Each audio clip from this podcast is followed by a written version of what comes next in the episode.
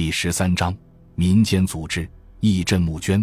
自古以来，赈灾就分朝赈、官赈和义赈三部分。拿今天的话说，就是中央政府、地方政府、民间组织都应依次肩负救灾的责任。在一九四二年河南大饥荒中，由于中央政府的衰微、地方吏治的腐败，民间义赈的力量便格外突出。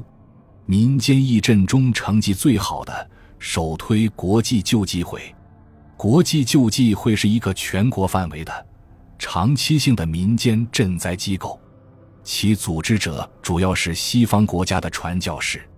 鸦片战争后，西方传教士陆续进入中国布道传教，而救灾恰是一种理想的传教手段。虽然从意识形态上说，西方传教士在中国推行慈善事业带有收买人心。传播教义等文化侵略意图，但真正怀有不良企图的只是少数人，大多数的西方传教士并非如此。他们是抱着人道主义精神，为了实践自己的宗教信仰而从事救灾活动的。西方传教士的救灾，往往选择官镇不及之处，祈穷疾苦之民，确定在某一地区进行经常性赈济，在赈济过程中。他们又特别注重区分轻重缓急，首先赈济受灾最严重者，因此救灾的成效特别显著。在白修德的回忆中，最早向他报告河南灾情并陪伴他一起沿着陇海线考察的是洛阳的传教士梅根神父。白修德在他的晚年回忆录中这样描写洛阳传教士的救灾活动：如今，在这座死亡的大剧场中。传教士们都成了慈善机构的合作伙伴，外界的一切赈济都通过教会。一路上，我们遇到这些机构都处于重重包围中，教会周围满是混杂的人群，孩子和妇女坐在大门口。每天早晨遗弃在这里的婴儿，大大超出了临时孤儿院收容的极限。传教士们只有在最迫不得已时，才会离开教会的院子。当一个白人走到街上，就成了希望的唯一化身，并被团团围住。那些枯槁的男人、瘦弱的女人，还有孩子们，都趴在地上或双膝下跪，不停地磕头，哭号着乞讨：“可怜可怜吧！”而这些恳求，无非为了一口食物。这一地区那些为数不多挺身站出来的基督教传教士，成了灾荒和理性之间唯一的联系纽带。珍爱生命的理性，国际救济会的重点救灾地区是郑州。刘莹在《友情的巨手》《死角的弦上》等通讯报道中，对国际救济会在郑州的工作做了详细报道。《死角的弦上》说，郑州在一九四三年四月前，除了国际救济会的四个可以吃半饱的粥厂、一个难童学校以外，救灾工作根本没有开展。只有散发魔票之类零星的布施，在《友情的巨手》前锋报一九四三年四月十七日中，刘莹写道：“郑州的救灾工作现在虽然大规模的展开，但入手最早、成绩也最好的仍是国际救济会。他们已经办起的现有四个粥厂，容四千人；一个难童学校，男女生共八百人。”另外有两个收容所，有一千零八十人，统计起来，共计五千八百八人靠着国际友人的帮助得以不死。国际救济会在大饥荒发生之前就存在，目的是为了救济从沦陷区过来的难民。从一九四二年七月河南旱象呈现后，他们便开始收罗流浪的灾民和无依无靠的孤儿。到一九四二年九月，灾情更加严重，他们就设置了四个粥厂。另外，请救济总会拨来巨款，分配给第一专区栽种的县份。除郑州外，还有广武、荥阳、泗水、密县、中牟、卫氏、韦川、新郑八县。最令人感动的是，赈灾款每月开支有二百四十多万元，但负会计责任的人。只有年逾七十的谢克法老牧师一人，他的口号是：救灾要直接送入难民口中，避免过多的人从中过手，造成贪污。这种清廉的作风，的确体现了神职人员的高尚品质。除了传教士外，河南各界民间的赈济力量也发挥了作用。在重庆，中央政府要员中有很多人捐献字画，于右任等写了对联，冯玉祥画了耕地图。后来，在当时河南省政府驻地鲁山举办了书画展览，义卖捐献。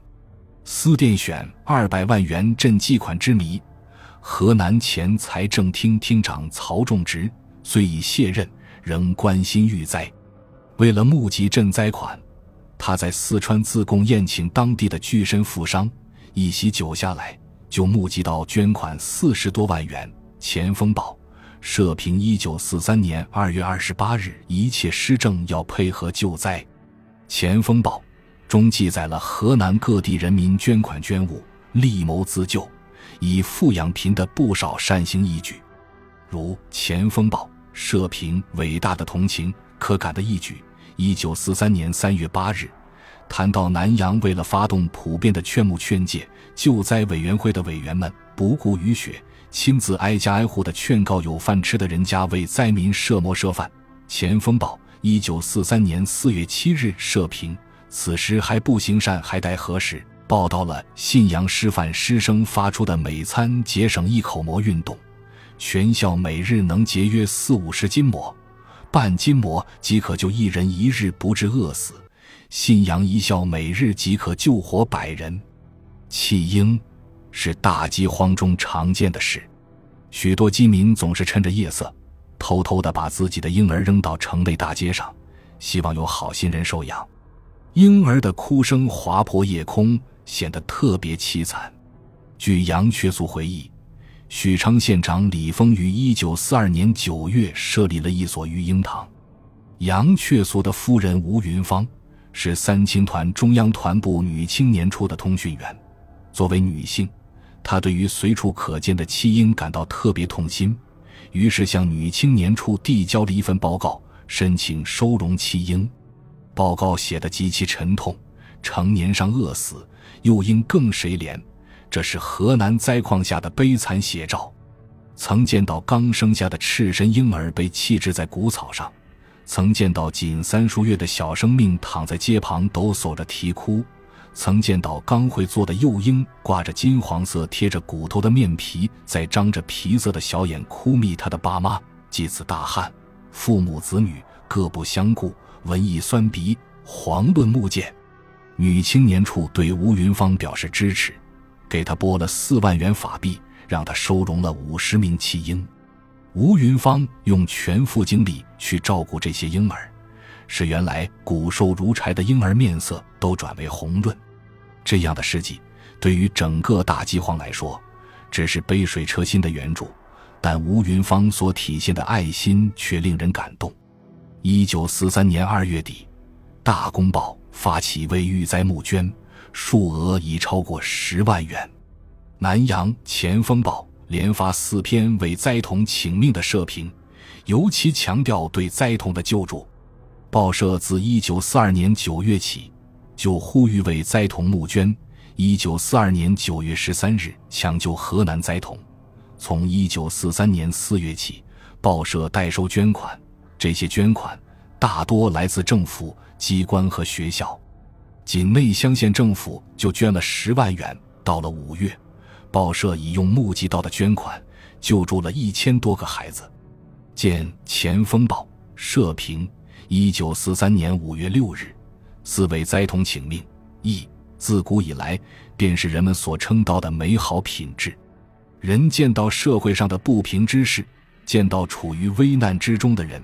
即使跟自己没有切身利害关系，甚至对自身利益有危害，却能挺身而出，奋不顾身，伸张正义，扶困济危，这样的人何等难能可贵！在人相时的一九四二年河南大饥荒中，在社会道德底线被击穿的恐怖情况下，仍不乏成千上万从事义赈的人们，无论他们捐助多少，收效大小。他们所表现出的人性光辉，就像暗夜中的星光一样，使人看到世间的美好，生存的希望。感谢您的收听，本集已经播讲完毕。喜欢请订阅专辑，关注主播主页，更多精彩内容等着你。